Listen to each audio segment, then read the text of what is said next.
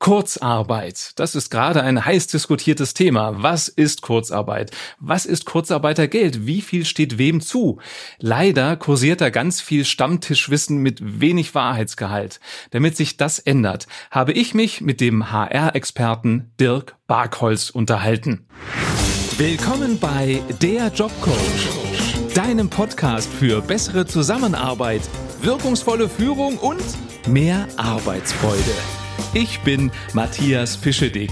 Schön, dass du dabei bist. Hallo Dirk, willkommen in meinem Podcast.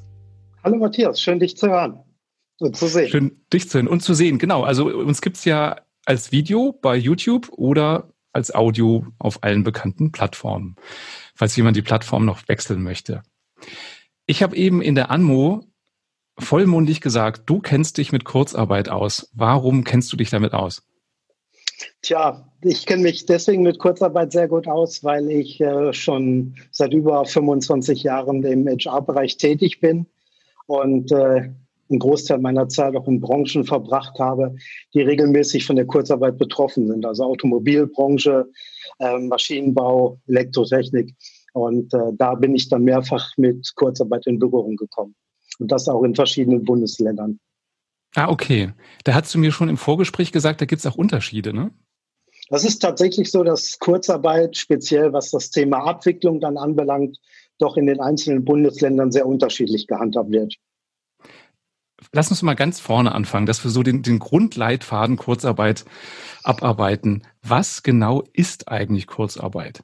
Naja, Kurzarbeit ist ein vorübergehendes Instrument, äh, das von der Arbeitsagentur angeboten wird, um äh, Entlassungen zu verhindern und die Arbeitszeit, die auftragsbedingt einbricht, ähm, diese Schwankungen abzufangen, indem ein Teil der Entlohnung von der Bundesagentur für Arbeit übernommen wird. Dazu, wenn ich das vielleicht noch ergänzen darf, mhm. dazu muss man sagen, dass früher die Regelung ein bisschen anders aussah. Da hieß es, dass ein Drittel der Belegschaft von zehn Prozent äh, Arbeitseinbuße betroffen sein muss. Und das wurde jetzt speziell in der Corona-Zeit auf 10 Prozent der Belegschaft mit 10 Prozent Einbuße heruntergeschraubt. Hältst du das für sinnvoll, dass das geändert wurde? Ähm, ich halte das auf jeden Fall für sinnvoll, vielleicht gar nicht mal jetzt unbedingt in der aktuellen Zeit, da die Unternehmen im Moment äh, sehr stark betroffen sind von der Kurzarbeit. Aber wenn es dann wieder losgeht, ähm, ist das auf jeden Fall eine gute Maßnahme, dass man die Kurzarbeit noch ein bisschen länger nutzen kann, um so auch noch einen finanziellen Vorteil zu haben. Du sagst es ja gerade, du hast gerade über Zahlen gesprochen. Wie viel zahlt der Staat? Was muss der Arbeitgeber zahlen? Wie ist es da richtig? Weil da gibt es auch so ganz viele Irrglauben. Am Ende kriege ich 100 Prozent. Das teilen sich der Staat und der Arbeitgeber. So ist es aber nicht, oder? So ist es nur in ganz, ganz wenigen Branchen. Da gibt es also Tarifverträge dazu. Ah.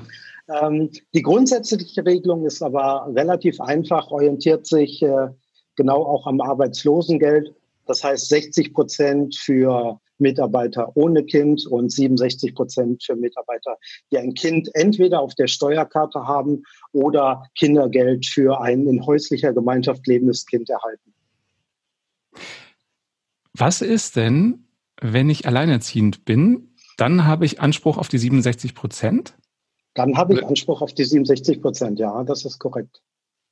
Und was ist mit geldwerten Vorteilen? Was ist, wenn ich einen Firmenwagen habe zum Beispiel? Wird der mit einberechnet? Der geldwerte Vorteil durch Firmenwagen oder auch Gestellung von Mahlzeiten und Ähnlichem gehört auch mit zu dem Brutto und gehört auch zu dem Verdienstausfall mit hinzu. Kannst du da mal so ein Rechenbeispiel machen? Also ja, ein Mitarbeiter, nehmen wir an, bekommt äh, 3.500 Euro brutto im Monat und äh, hat jetzt äh, ein teures Auto. Nehmen wir mal an, das Auto kostet äh, 40.000 Euro. Das heißt, äh, der Geldwertevorteil wären 400 Euro. Ein Prozent? Ein Prozent, genau. Dann wäre das äh, Sollentgelt des Mitarbeiters, also ein regelmäßiges Entgelt, 3.900 und nicht 3.500. Also das würde dann voll auch für die Leistung der Arbeitsagentur berücksichtigt. Okay. Jetzt hast du mir erzählt, dass es mancher Fälle gibt, wo ich rechnerisch gar nicht auf 60 oder 67 Prozent von meinem persönlichen Netto komme.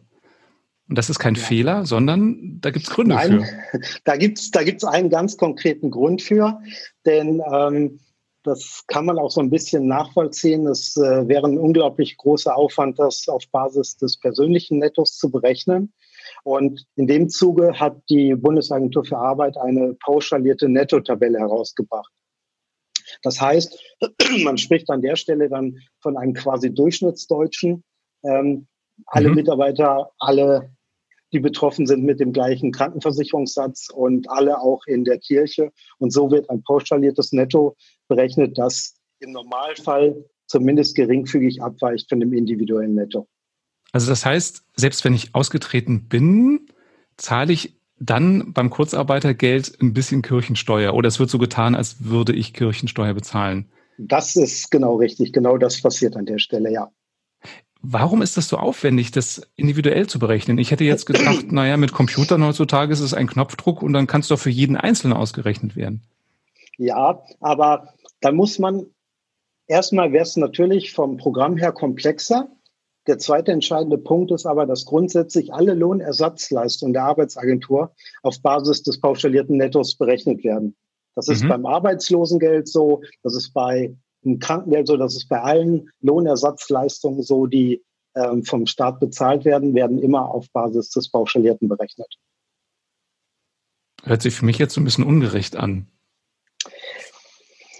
Kann man, kann man darüber diskutieren, ja. Das ist, äh, ist halt nicht die individuelle Einbuße. Ähm, aber nehmen wir mal den anderen Fall von dem Mitarbeiter, der in der Kirche ist und eine sehr, sehr teure Krankenversicherung mit hohem Zusatzbeitrag hat. Der bekommt dann sogar mehr, als sein persönliches Netto wäre. Okay, also der Geheimtipp ist jetzt schnell in die teure Krankenversicherung gehen. So sieht's aus, ja, genau. Das wäre ein probates Mittel, um eine höhere Quote zu bekommen. Natürlich. Ja. Aber erstmal Spaß beiseite. Dürfte ich oder worauf bezieht sich der Berechnungs, äh, die Grundlage? Wenn ich jetzt noch was verändere, also in eine andere Krankenversicherung gehe, hat das sofort eine Auswirkung? Nein, mein Wechsel oder dein individueller Wechsel hat sowieso keine Auswirkung, weil es ja pauschaliert ist. Mhm. Ähm, würde man aber jetzt die Steuerklasse noch wechseln, dann hätte das allerdings direkt Auswirkungen auf äh, die Lohnersatzleistung, auf das Kurzarbeitergeld. Wie ist der nochmal auf den Punkt gebracht, der Zusammenhang zwischen Steuerklasse und den Lohnersatzleistungen? Also es ist äh, so, dass das pauschalierte Netto ähm, ja die jeweilige Steuerklasse berücksichtigt. Die 1, die klassische Steuerklasse für ledige oder getrennt Lebende. Dann haben wir die 2 für Alleinerziehende mit Kind, die 3, 4, 5 als Klassen für die Ehepaare. Und ähm, da ist ja die Besonderheit, dass in der Lohnsteuerklasse 3 das Existenzminimum für beide Ehepartner berücksichtigt wird. Das heißt, der Steuerabzug in der Steuerklasse 3 ist deutlich geringer.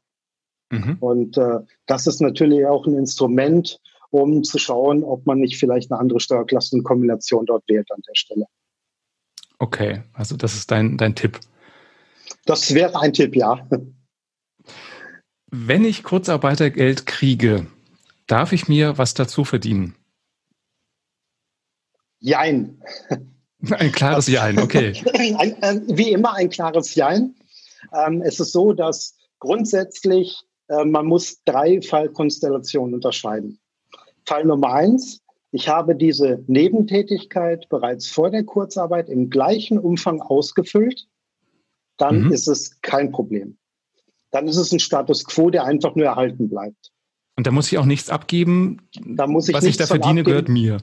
Das ist völlig korrekt. Mhm. Das gehört an dir und erhöht dein eigenes Netto. Jetzt kommen wir zu dem Fall, ähm, eine Mitarbeiterin entscheidet sich während der Kurzarbeit, um die Verluste auszugleichen, eine Nebenerwerbstätigkeit anzunehmen. Und da muss man dann unterscheiden, ist es eine systemrelevante Tätigkeit oder ist es eine nicht systemrelevante? Sobald diese Tätigkeit systemrelevant ist, darf ich hinzuverdienen und zwar bis zu der Höhe meines vorherigen normalen Nettos. Mhm. Das ist erlaubt. Und äh, sicherlich kommt dann jetzt gleich die Frage, was ist denn überhaupt systemrelevant? Genau, du kannst Gedanken lesen. Ich kann Gedanken lesen, ja. Das ist eine Frage, die ich ja auch sehr häufig im äh, Büro gestellt bekomme. Ähm, und da muss man auch wieder sagen, es kommt auf das Bundesland an. Was in allen Bundesländern systemrelevant ist, sind Berufe, Tätigkeiten im Bereich der Medizin, im Bereich mhm. der Lebensmittelversorgung, das heißt ganz konkret auch Tätigkeiten im Supermarkt und ähm, Tätigkeiten in der Logistik, das heißt Lkw fahren, Regale einräumen etc. Also die Grundversorgung ähm, der Menschen mit Lebensmitteln. Ähm, Drogeriemarkt würde aber da rausfallen oder ist es auch? Nein, auch die Tätigkeit im Drogeriemarkt gehört auch auf jeden Fall mit dazu. Okay. Das ist auch eine systemrelevante Grundversorgung. Ähm, es gibt da auch ein paar skurrile Situationen, wenn ich zum Beispiel an Bayern denke. Dort äh, ist auch der Journalismus ein systemrelevanter Bereich. Das heißt, würde ich dann für eine Zeitung nebenbei schreiben, wäre das in Bayern in Ordnung und würde nicht angerechnet aufs Kurzarbeitergeld.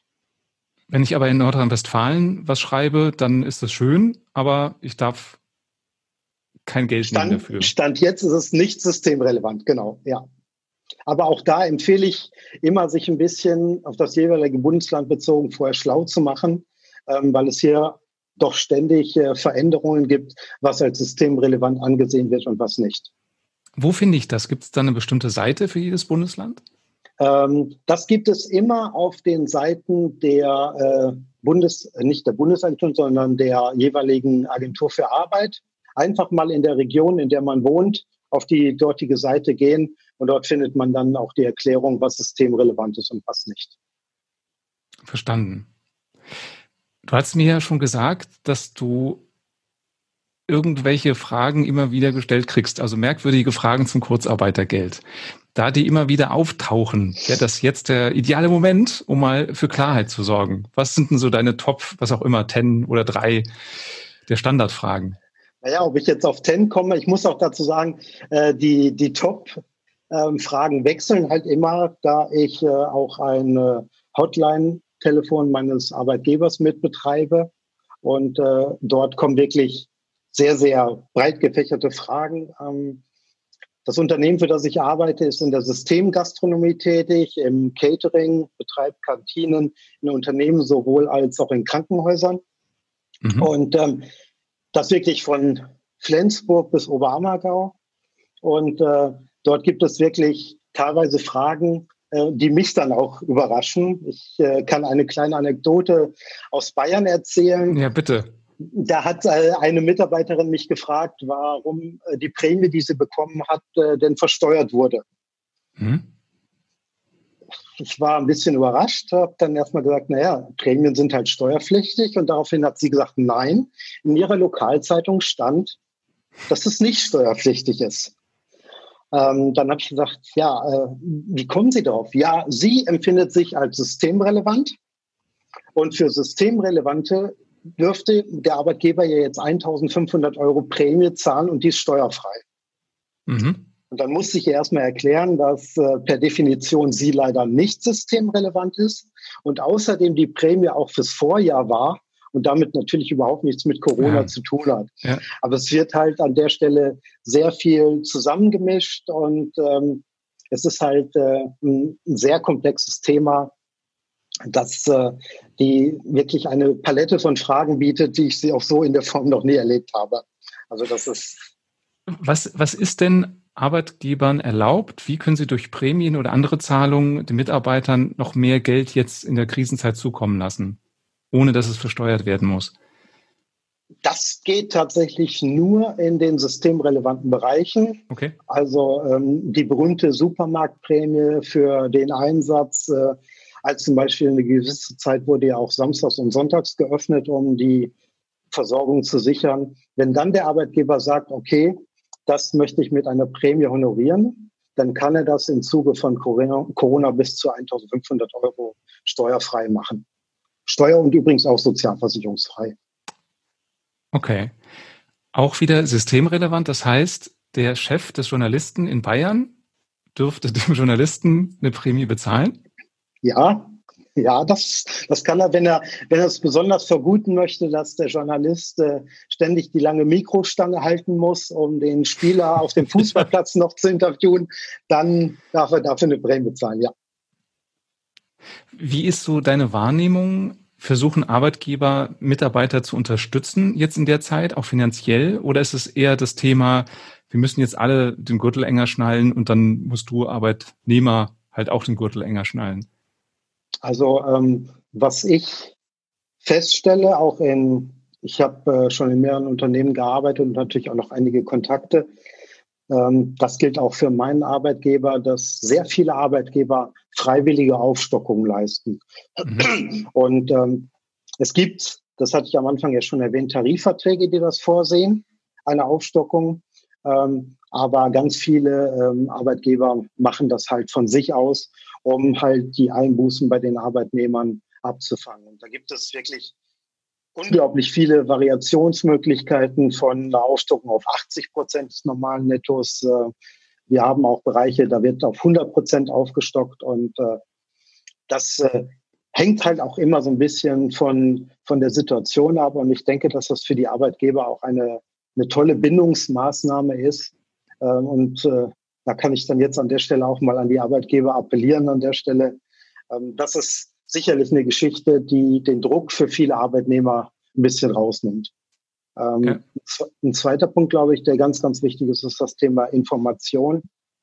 Dass man halt so viel wie möglich die Arbeitnehmer informiert, auch über Neuerungen, wie zum Beispiel, äh, wenn es, wenn man keinen Betreuungsplatz mehr für das Kind hat, dass man jetzt bis zu zehn Wochen ähm, bezahlt zu Hause bleiben kann, dass man einfach die Arbeitnehmer über alles, was so passiert, auch informiert und das nach Möglichkeit nicht unbedingt immer auf dem Niveau der Tageszeitung, sondern ein bisschen konkreter und vielleicht auch schon mal gleich einen Antrag mitschicken, äh, den der Arbeitnehmer dann einfach ausfüllen kann.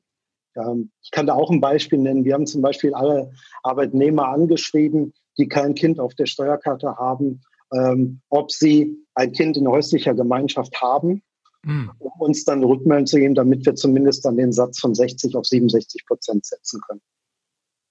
Sehr löblich. Das heißt, wenn ich ein Kind zu Hause habe und habe niemanden, der sich kümmern kann, habe ich einen Anspruch auf zehn Wochen bezahlt zu Hause bleiben? Oder? Ja, aber nur dann, wenn ich nachweisen kann, dass halt äh, die Betreuungseinrichtung auch geschlossen hat. Und dann ist das möglich, ja. Und die Kosten trägt dann der Arbeitgeber alleine oder ist da eine, ein staatlicher Zuschuss? Nein, nein, nein, nein, die trägt nicht der Arbeitgeber. Die trägt, und das, das ist ein bisschen komplexer. Das geht teilweise an Gemeinden, teilweise ah. an spezielle Ämter. Da muss man sich dann auch auf äh, der Homepage der Stadt, in der man lebt, einfach informieren, wo dann dieser Antrag hinzurichten ist und äh, dann bekommt man das Geld dafür. Okay. Du hast im Vorfeld schon gesagt, das ist so ein komplexes Thema da werden viele Fragen kommen und hast dich bereit erklärt, wenn die Hörer jetzt Fragen haben, dass sie die mir bitte schreiben und wir beide hören uns dann in ein, zwei Wochen wieder, so dass du die Fragen für alle beantworten kannst. Sehr gerne. Da kommt ja auch jeden Tag bei mir etwas in der Praxis neu dazu. Und ähm, vielleicht ähm, können wir dann auch, äh, ich glaube, das ist noch eine sehr wichtige Information für alle, die sich für das Thema Kurzarbeit interessieren, die Neuregelung äh, bezüglich der 70-77 Prozent, die es ab dem vierten Monat gibt. Ähm, da möchte ich unbedingt auch noch was vorab zu sagen. Mhm. Es wird in der Presse sehr oft so dargestellt, dass jeder das bekommt. Das ist aber nicht korrekt, sondern das ist nur für Mitarbeiter, die im vierten Monat noch mindestens 50 Prozent Kurzarbeiten. Also das okay. ist, das ist ganz wichtig, dass jemand, der dann vielleicht nur noch ein Drittel Arbeitsausfall hat, ist nicht betroffen von der 70 oder 77 Prozent Regelung. Also 50 Prozent im vierten Monat arbeiten, dann bekomme ich mehr Kurzarbeitergeld. Richtig, ganz genau. Genau. Und ab dem siebten Monat würde ich sogar 80-87 Prozent bekommen unter der gleichen Voraussetzung. Und ich muss durchgehend mehr als 50 Prozent arbeiten? Oder wie ist das geregelt, wenn ich zwischendurch mal weniger arbeite und es wird dann wieder ein bisschen aufgestockt? So, und das ist, das ist natürlich äh, eine interessante Frage. Ähm, ja. Die Antwort ist aber relativ einfach. Die ersten drei Monate interessieren dann nicht mehr. Basis ist die Betrachtung im vierten Monat. Das heißt, man könnte theoretisch auch in den ersten drei Monaten wenig Kurzarbeiten, dann geht man im vierten auf 50 Prozent. Das hängt natürlich immer mit den äh, betrieblichen Erfordernissen zusammen. Und dann würde die Bundesagentur für Arbeit nicht auf die ersten drei Monate schauen, sondern würde dann im vierten Monat auch die 70-77 Prozent gewähren. Auch gut zu wissen für die Strategie, wie man mit seinem Geld und den Mitarbeitern umgeht. Auf jeden Fall. Und äh, das ist auch ein wichtiges Instrument. Äh, klar ist, in der Kurzarbeit sind auch die Arbeitgeber gefordert, ein bisschen die Arbeit aufzuteilen und das nicht auf wenige zu konzentrieren, sondern möglichst so gleichmäßig, wie es irgend geht, die Arbeit zu verteilen. Ein bisschen ein Randbereich, was mir gerade einfällt, ich höre das von einigen Arbeitnehmern, dass die Kurzarbeit auf 20 oder 30 Prozent reduziert wird aber die Erwartung ist vom Arbeitgeber, naja, aber du schaffst ja trotzdem deinen Job. Oder du kannst ja ähm, auch mal so zwischendurch in die Mails gucken, das dauert ja nicht lange. Wie sollten Arbeitnehmer damit umgehen? Das ist natürlich ein sehr, sehr heikles Thema, ähm, weil wir reden hier ähm, darüber, dass Arbeitnehmer zu einem gewissen Teil von ihrer Arbeit, ich will mal sagen, entbunden sind, beziehungsweise ein Teil ihrer Arbeit wegfällt ähm, Ziel der Kurzarbeit ist natürlich nicht die Kompensation, dass man das dann zu Hause im Homeoffice erledigt.